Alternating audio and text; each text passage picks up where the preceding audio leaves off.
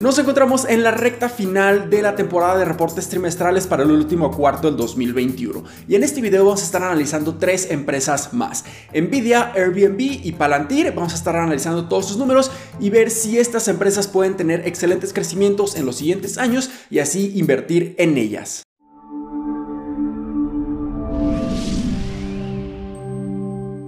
Hola, ¿qué tal? Mi nombre es Humberto Rivera y bienvenidos de vuelta a Vida Financiera, donde hablamos de finanzas, inversiones y generación de patrimonio. Así que si estás muy interesado en estos temas, considera suscribirte, dale like y comparte este video con tus familiares y amigos. Así que pasemos directamente a los resultados financieros del último cuarto de 2021 para Nvidia.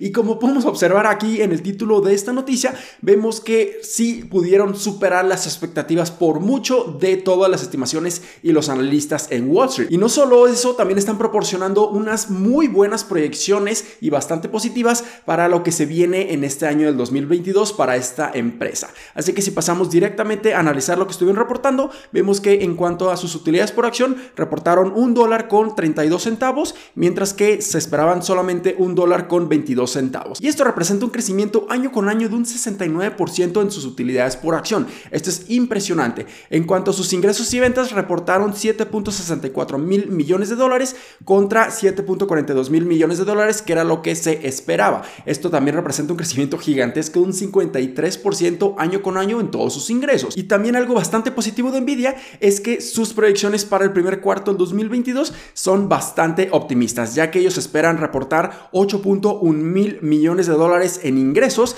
mientras que los analistas y las estimaciones solamente llegaban a 7.29 mil millones de dólares. Entonces, lo que estamos viendo es que esta empresa está viendo un crecimiento excepcional durante los siguientes cuartos y esto puede estar generando un impacto gigantesco tanto en la empresa como en la acción. Y una de las principales razones por la cual Nvidia es bastante optimista es porque ya están viendo que todas esas restricciones en la cadena de suministro empiezan a reducirse considerablemente y eso no es nada más que algo beneficioso para esta excelente empresa ya que ahora puede estar vendiendo a unos productos y así incrementar sus ingresos de una manera considerable. Si ahora empezamos a analizar lo que esta compañía estuvo reportando en su página oficial de Investor Relations, podemos ver números que ya estuvimos revisando, pero otros números adicionales. En cuanto a sus ingresos, vemos que incrementaron año con año en un 53%. Vemos también que sus márgenes brutos han mantenido de una manera increíbles y crecientes, en un 67% para este último cuarto del 2022,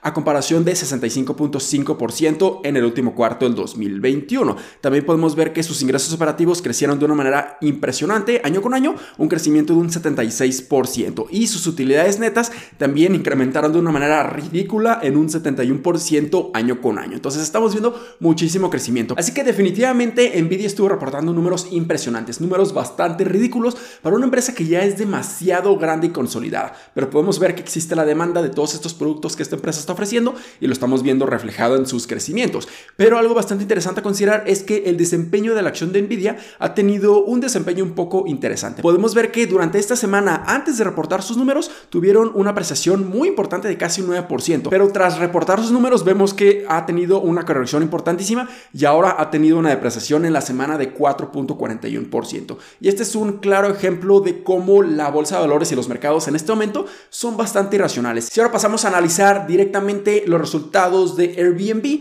podemos ver cosas bastante positivas también. En este caso también superaron las expectativas tanto de sus utilidades como de sus ingresos, pero además de eso están proyectando buenos crecimientos para este año 2022 y sabemos que toda esta crisis sanitaria le pegó considerablemente a este tipo de empresas, en donde creen que va a existir una recuperación parcial o completa de lo que ellos estaban generando en ingresos antes de la crisis sanitaria en el 2019. Entonces vamos a revisar sus números, así que lo primero que vemos es que en sus utilidades por acción superaron las expectativas ya que reportaron utilidades positivas de 8 centavos por cada acción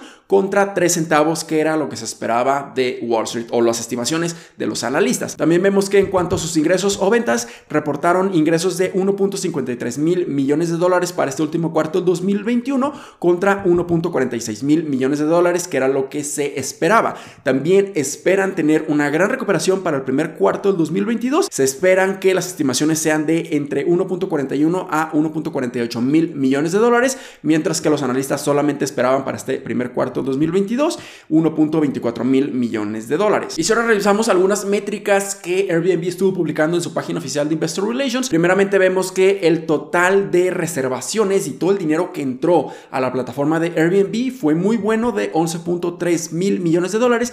Esto representa un incremento año con año de un 91%. Así que vemos principalmente una recuperación gigantesca a comparación del 2020 y esto es bastante positivo para la empresa. Pero también estamos viendo que en cuanto a todo su año fiscal del 2021, también vemos un crecimiento gigantesco de un 96% y esto representa que tuvieron reservaciones y dinero que entró a su plataforma de 46.9 mil millones de dólares, una cantidad muy muy buena. En cuanto ya a sus ingresos totales y lo que está generando ahora sí por las comisiones y toda la plataforma de Airbnb, vemos un crecimiento muy muy bueno también en un 78% año con año para el último cuarto 2021 y en el año fiscal completo de 6 mil millones de dólares, también un crecimiento de un 77%. Y algo muy interesante a considerar es que ahora sí están reportando utilidades netas. Esto es algo bastante positivo, ya que en el último cuarto 2020 reportaron una pérdida de 3.9 mil millones de dólares. Ahora están reportando una utilidad neta positiva de 55 millones de dólares. Esto es muy muy bueno, pero lamentablemente en todo el año fiscal del 2021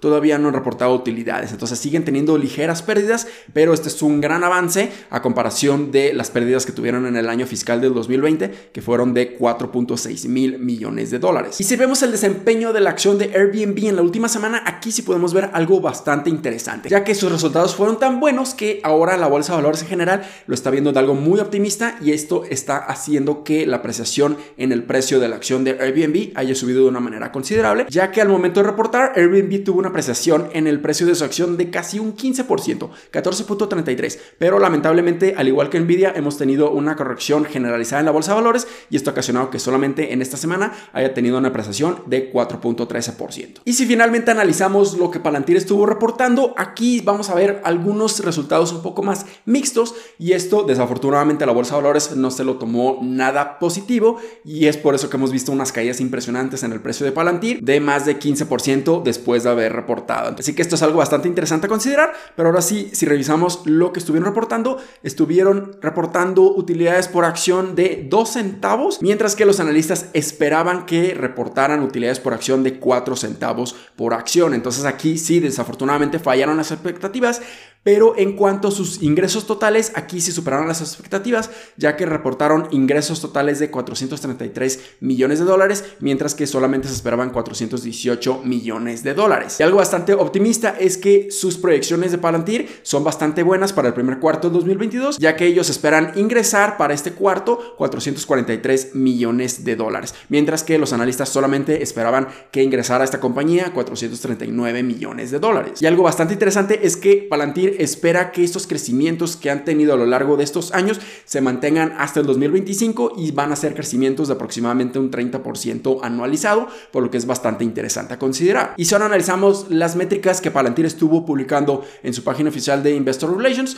podemos ver que en cuanto a sus crecimientos totales de todos sus ingresos, fueron crecimientos muy buenos de un 34% año con año y también lo están desglosando en sus diferentes unidades de negocios, ya que en sus ingresos de todos sus proyectos gubernamentales fue un crecimiento de un 26%, bastante bueno. Sus crecimientos en su unidad de negocio comercial fueron incrementos de 47% y sus crecimientos solamente en el área comercial de Estados Unidos fue un incremento gigantesco de 132%. También vemos que en cuanto a sus ingresos operativos fue un crecimiento bastante bueno y reportaron 124 millones de dólares esto representa un margen de un 29%. Y también algo interesante es que su flujo efectivo libre fue de 104 millones de dólares para este último cuarto del 2021 y esto representa que tienen un margen de flujo efectivo libre de 24%. Muy, muy saludable. Pero desafortunadamente el desempeño de la acción de Palantir ha tenido una caída importantísima en esta última semana, ya que ha tenido una apreciación muy, muy importante. Tras reportar sus números, ha tenido una caída muy grande de casi un 19%, casi un 20%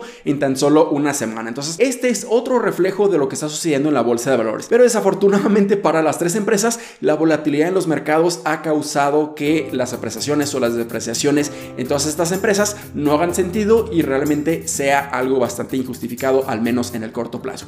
Pero la buena noticia es que este tipo de volatilidad nos puede estar proporcionando buenas oportunidades de compra en muchísimas empresas que están cotizando en la bolsa de valores y nosotros pudiéramos estar obteniendo grandes rendimientos si nosotros tenemos un pensamiento a muy largo plazo. Así que espero que este video les haya sido bastante útil y educativo. Si fue así, considera suscribirte, dale like y comparte este video con tus familiares y amigos. Nos vemos en el siguiente, Muchísimas gracias y hasta luego.